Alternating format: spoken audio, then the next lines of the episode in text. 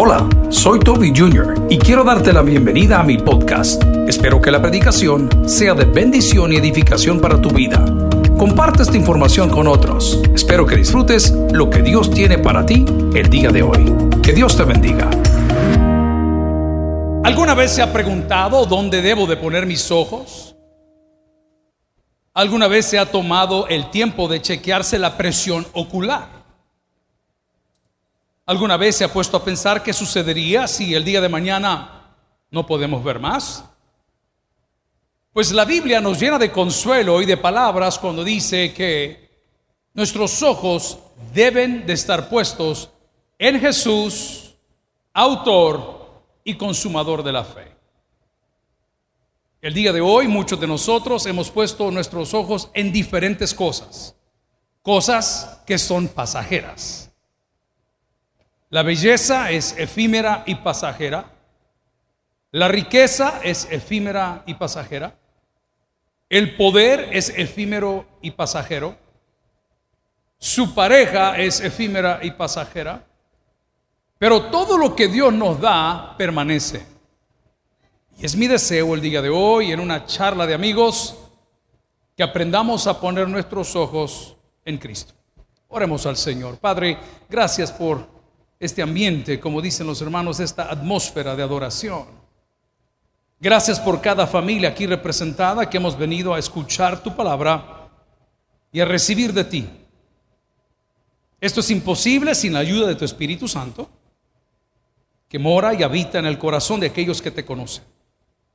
A la vez clamamos por aquellos que aún no te han invitado a sus vidas, para que el día de hoy sean convencidos de pecado en Cristo Jesús lo pedimos todo y la iglesia dice, amén. Puede sentarse amigos hermanos.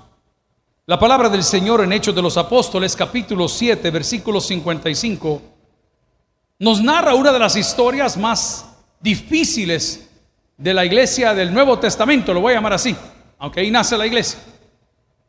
Y nos habla de la muerte de un justo, el primer mártir de la historia, y su nombre fue Esteban.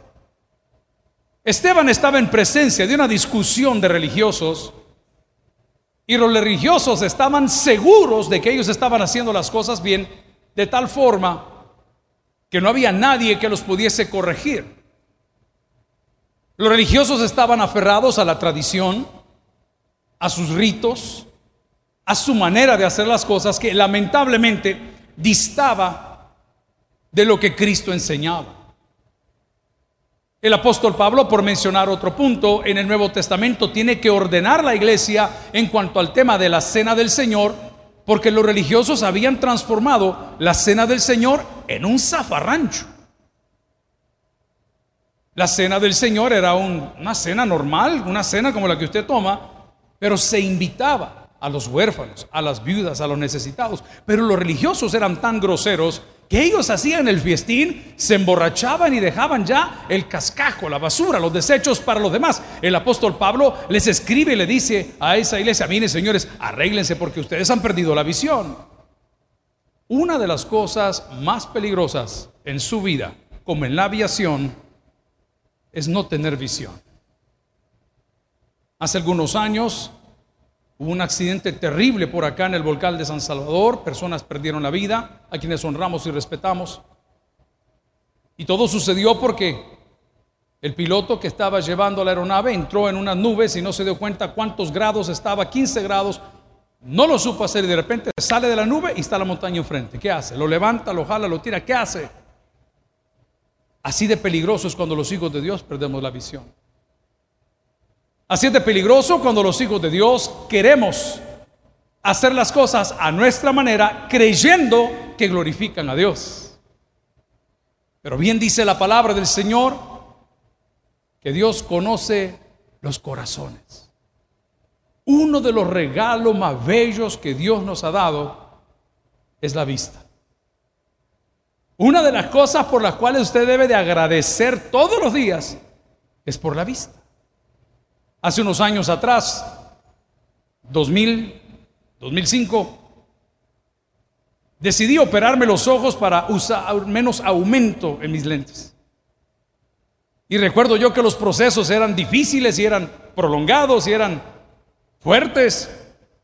Y les he contado la experiencia cuando el médico le pone unas gotitas en los ojos para calmar su dolor y de repente solo escucha esa máquina que le ha levantado literalmente parte de su ojo como una telita de cebolla. Y en ese momento usted ya no ve nada.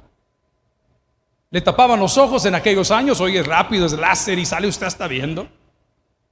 Y durante tres días y tres noches, usted no puede ver absolutamente nada porque siente los ojos arenosos, siente los ojos irritados, siente los ojos incómodos.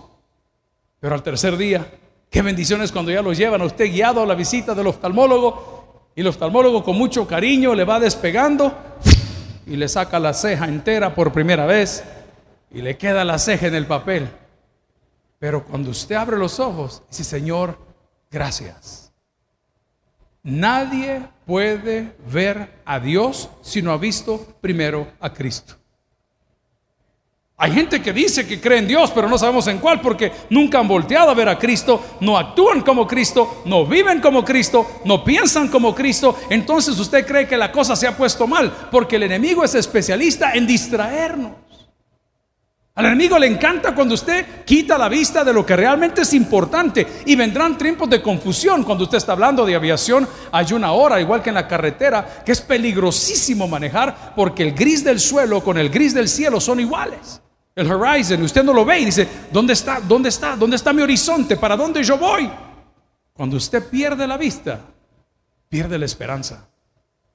Pero Satanás tiene amigos, aliados, por no decir como la Biblia enseña, ángeles caídos, que son especialistas en distraernos, en quitarnos los ojos de aquel que hizo las cosas para su honra y su gloria. Y quiero que lea en la palabra del Señor en Hechos capítulo 7, versículo 55, cómo recuperar esa parte de su vida. Pero Esteban, lleno del Espíritu Santo, ¿cómo estaba Esteban? Lleno del Espíritu Santo. Y por estar lleno del Espíritu Santo está implícito y dice, puesto los ojos a dónde? En el cielo. Una persona que no tiene comunión con Dios, que no goza de esa presencia del Espíritu Santo, es difícil que pueda recuperar la visión de vida, el deseo de vivir, el deseo de seguir avanzando, porque Dios no está en él. Una persona que tiene al Espíritu de Dios en su corazón, en su vida, en su negocio, en sus palabras, en su manera de ser, en su manera de vestir, está garantizado que llegará a la meta. Porque Esteban había escuchado mil cosas, pero él tenía algo que no todos los hombres tienen, que era comunión con Dios. Alguien me dirá, pastor, ¿y cómo puedo estar lleno del Espíritu Santo? Porque doctrinalmente hablando, la iglesia cristiana ha complicado las cosas. De tal manera que hay personas que afirman que después de aceptar a Cristo, usted necesita ser bautizado en agua y después de ser bautizado en agua, afirman otros que tiene que ser bautizado en el Espíritu Santo y dicen que hay evidencias, lamentablemente no a todos les gusta estudiar y viven en un pensamiento mágico y que le fueron repartidas lenguas. Literalmente la palabra lenguas del griego en la traducción de la Biblia habla de idiomas entendibles para otras personas. Y no le critico, si usted quiere vivir en ese mundo fantasioso y cree que decir esas cosas lo hace mejor a usted, siga viviendo su fantasía.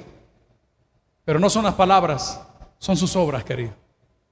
No es lo que tú creas que puedes hacer, pero ¿qué sucede con los hombres de hoy? Hemos perdido la vista, hemos cerrado los ojos. Mi recomendación, mi deseo en esta mañana es que usted y yo volvamos a poner los ojos en Jesús. ¿Habrá una persona aquí que le dan miedo las alturas? ¿Se acuerda cuando iba el Saburo Irao? No, ya no se acuerda. Y lo subían en ese deslizadero. ¿Se acuerdan de el tobogán que había aquí por la Paseo General Escalón? Había otro tobogán, no me acuerdo por allá, por el zoológico. Y usted lo ponían arriba y desde el momento que le veía, ay, el, miedo, ¿verdad? O aquellos que están haciendo ahora esas cosas de andar en esos lazos y cables de arriba para abajo, ¿a dónde tiene que ver? Vea para el frente. Esta semana fuimos a predicar allá al Puerto de la Libertad. Iba el equipo entero, 13, 14 colegas. Y de repente le digo, hagamos una cosa atravesémonos caminando el nuevo ese puente o no sé qué es de Surf City. No sé si ya lo fueron a conocer. Yo ahí vi que habían dejado unos envases el otro día, ¿ven?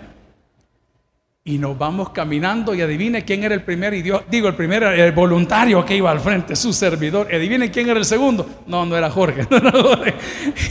era Davidito. Y de repente oigo que Davidito dice, hey pastor, aquí es bien alto, vea.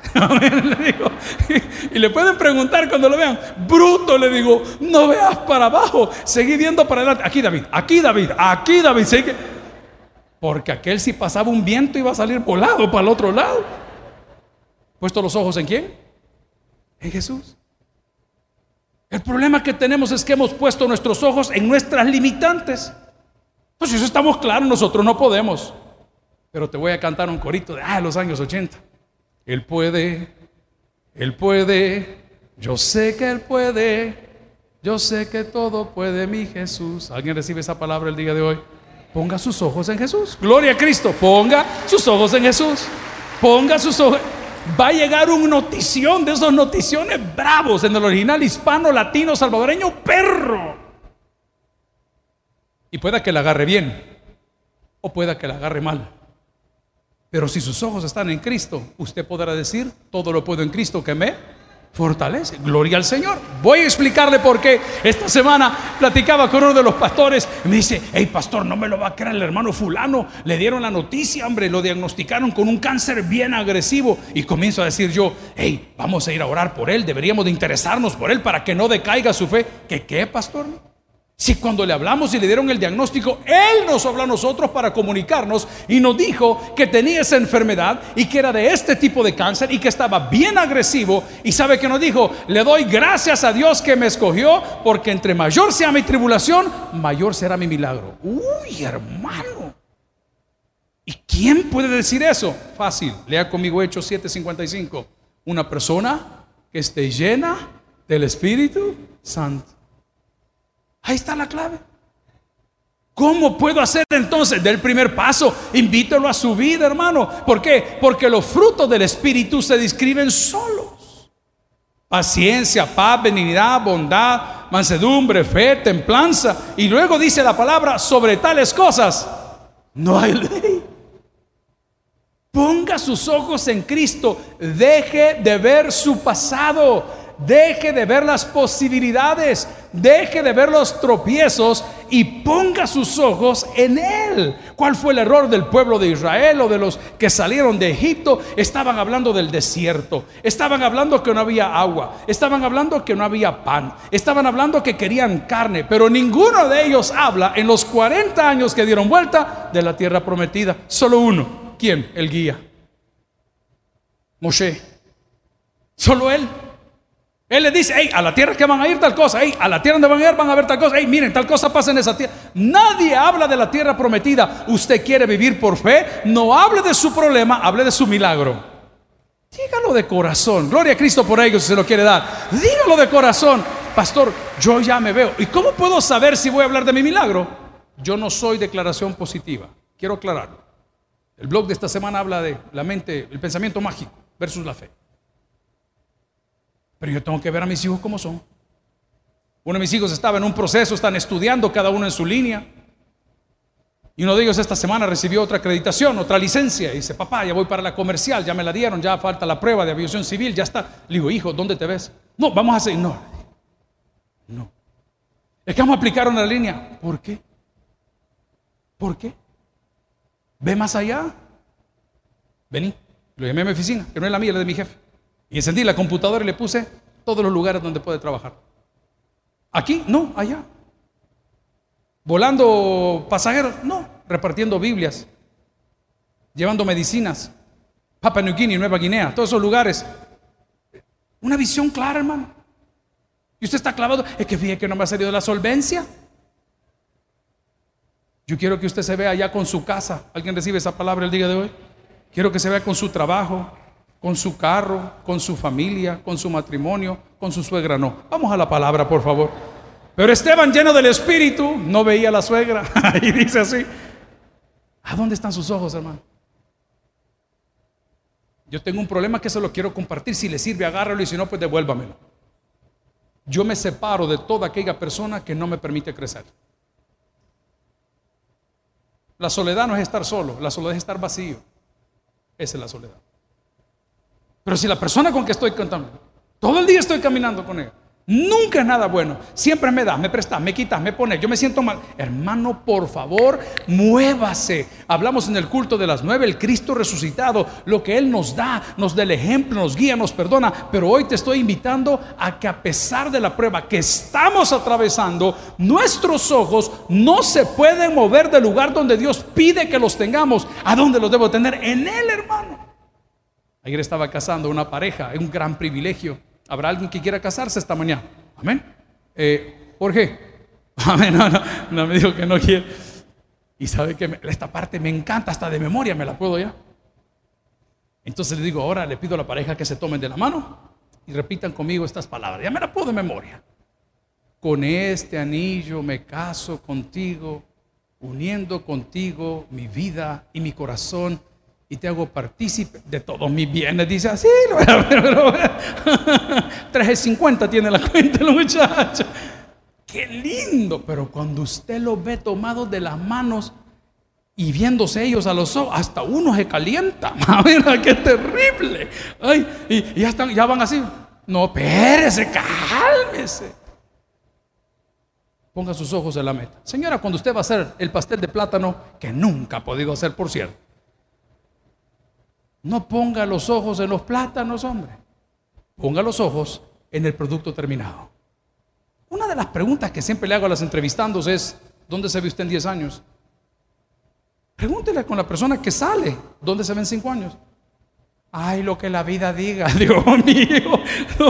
métalo ahí y eche el agua. De un solo, hermano, ¿para qué lo va a tener al lado? Yo no sé lo que el Señor nos vaya dando. Amén. Diabetes, cáncer, todo, todo, ¿verdad? ¿Dónde se ve usted en 10 años?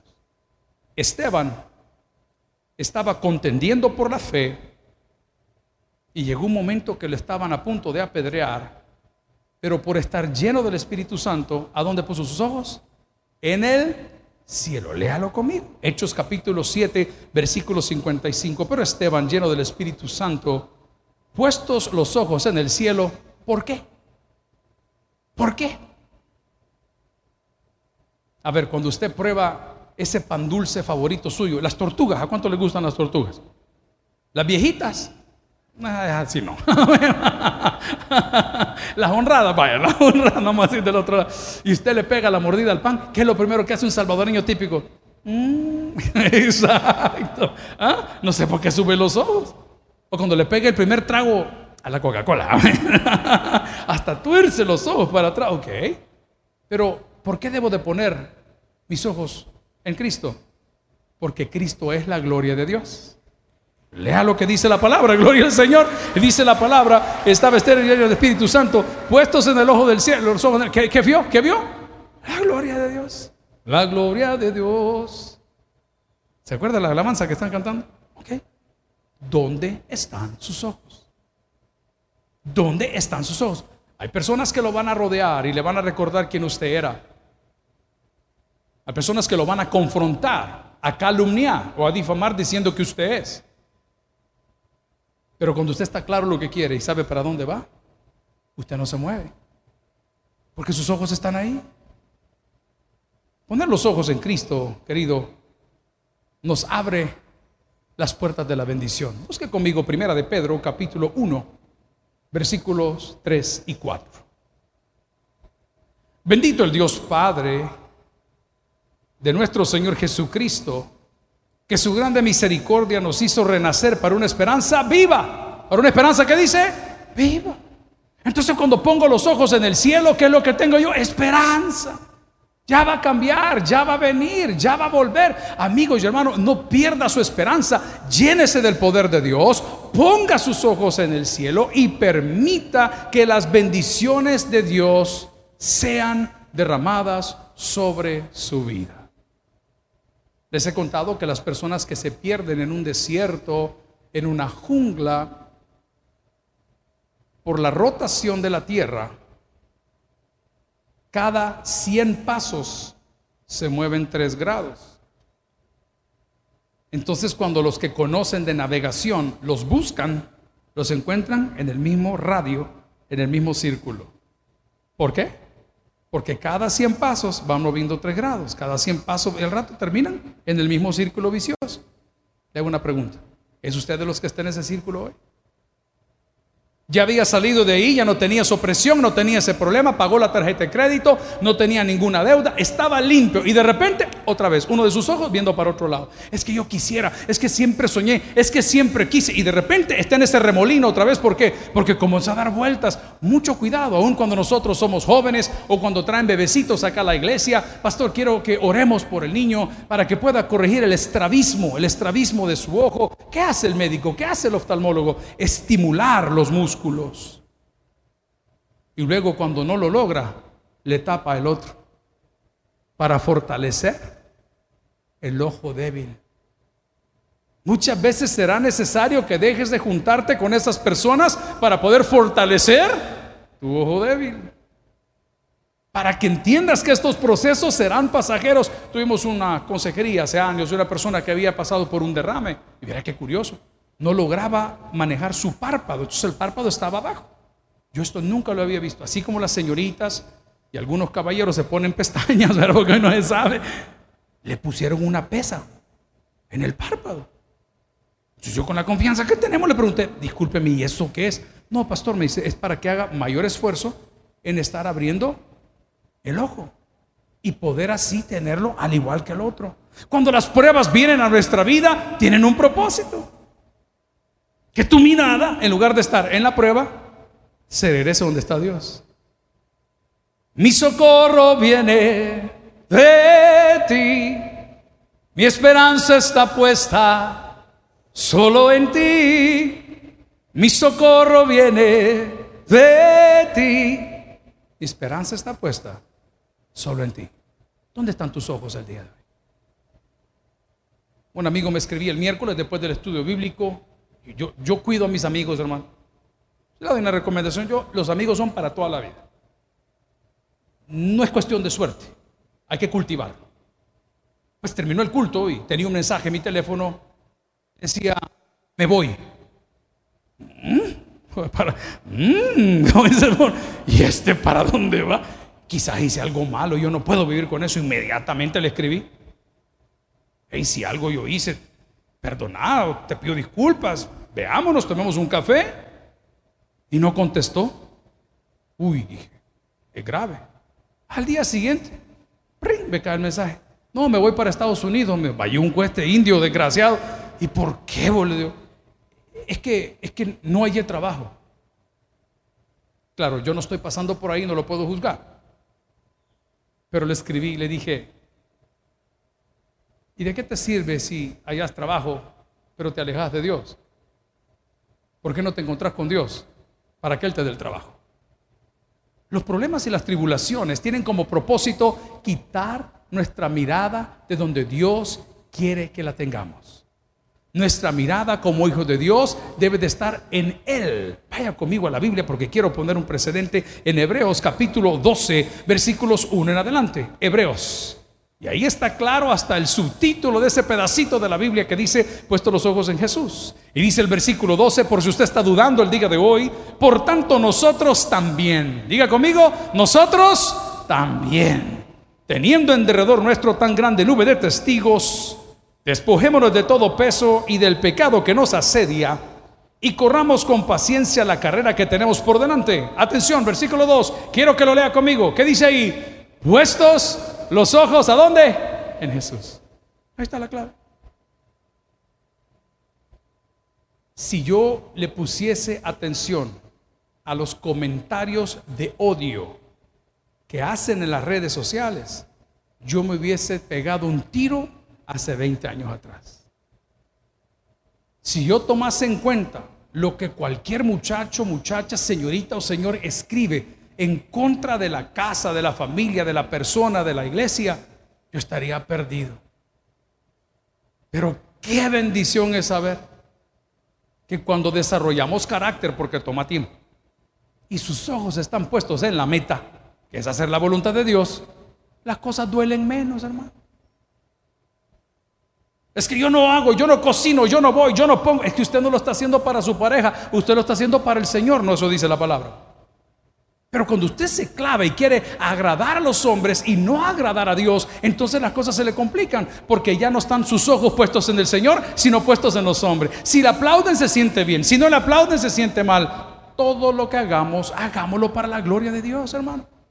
Dice la palabra, si lo lee conmigo, versículo 2 de Hebreos 12, puesto los ojos en Jesús, autor y consumador de la fe, aquí viene lo lindo, agarre ese pedacito, el cual por el gozo puesto delante de él sufrió, que dice, la cruz. Cuando esté desanimado, piensa en la meta. Cuando sienta que ella no puede, piensa en la meta.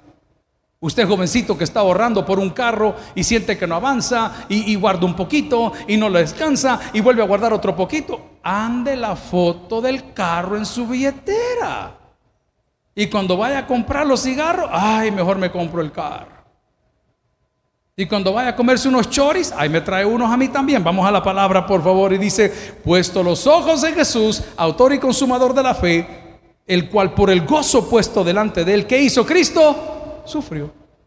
Así que cualquier pastor que te venga a decir aquí que cuando vienes a Cristo se acabaron tus problemas, te está engañando. La diferencia es que ahora Cristo peleará por tus problemas. Los problemas pueda que estén. Los señalamientos pueda que estén. Las inseguridades podrán estar ahí.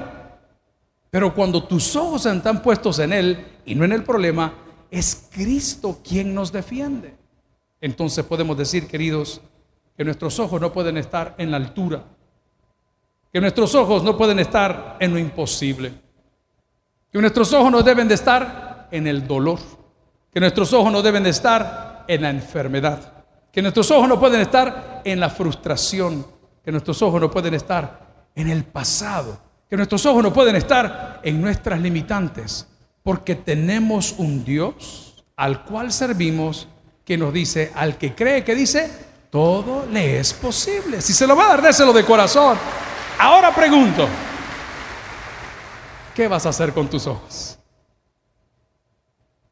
No te puedo decir que vayamos a casa dentro de siete minutos sin decirte la pregunta o hacerla. ¿Qué vas a hacer con tus ojos? ¿A dónde están tus ojos? Amigos, hermanos, salvadoreños, mexicanos, guatemaltecos, hondureños, nicaragüenses, Estados Unidos no tiene la respuesta a sus problemas. Yo sé que es duro tocar este tema. Pero si usted va a migrar, hágalo de manera legal. No se arriesgue. El mismo sol que sale en Estados Unidos sale en El Salvador. El mismo sol que sale en Europa sale en El Salvador. El mismo Dios que reina allá, reina aquí. It's a matter of time, es un problema de tiempo. No, es un problema de actitud. ¿Dónde están sus ojos? Amigos y hermanos, la iglesia cristiana necesita reenfocarse, que nuestro gozo, nuestra esperanza, nuestro respaldo, nuestras batallas, las está peleando ese Dios de la Biblia, que todo lo que te pide es que pongas tus ojos en sus ojos. Y cuando estés dando un paso, no voltees a ver al lado, síguelo viendo a Él. Y cuando vayas avanzando, lo sigas viendo a Él. Porque aquel que permanece alcanza. Finalmente, la palabra del Señor en Hechos capítulo 7, versículo 55 dice, pero Esteban, lleno del Espíritu Santo, puesto los ojos en el cielo, vio la gloria de Dios y Jesús estaba a la diestra de Dios. Versículo 56. Y dijo, he aquí veo los cielos abiertos y al Hijo del Hombre que está a la diestra de Dios. Entonces ellos, dando grandes voces, se taparon los oídos y arremetieron contra él. Y echándole fuera de la ciudad le apedrearon.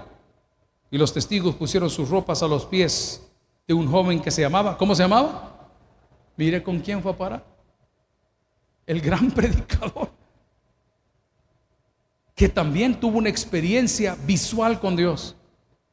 Saulo de Tarso se cree que mandó a sicariar a este fulano. Si él era el encargado. Y a pesar de todo eso, Saulo de Tarso encuentra misericordia en Dios el día que puso sus ojos en los ojos de él. Amigos y hermanos, imposible nada. Solo le pido que aunque le estén cayendo pedradas, que aunque le estén señalando, que aunque lo estén difamando, sus ojos estén en los ojos de Dios. El que tienes por el que oiga, Vamos a orar al Señor. Gracias por haber escuchado el podcast de hoy. Quiero recordar recordarte que a lo largo de la semana habrá mucho más material para ti. Recuerda, invita a Jesús a tu corazón. A cualquier situación, Jesús es la solución. Prueba Jesús. Si no te funciona, te devolvemos tus pecados. Muchas gracias y hasta la próxima.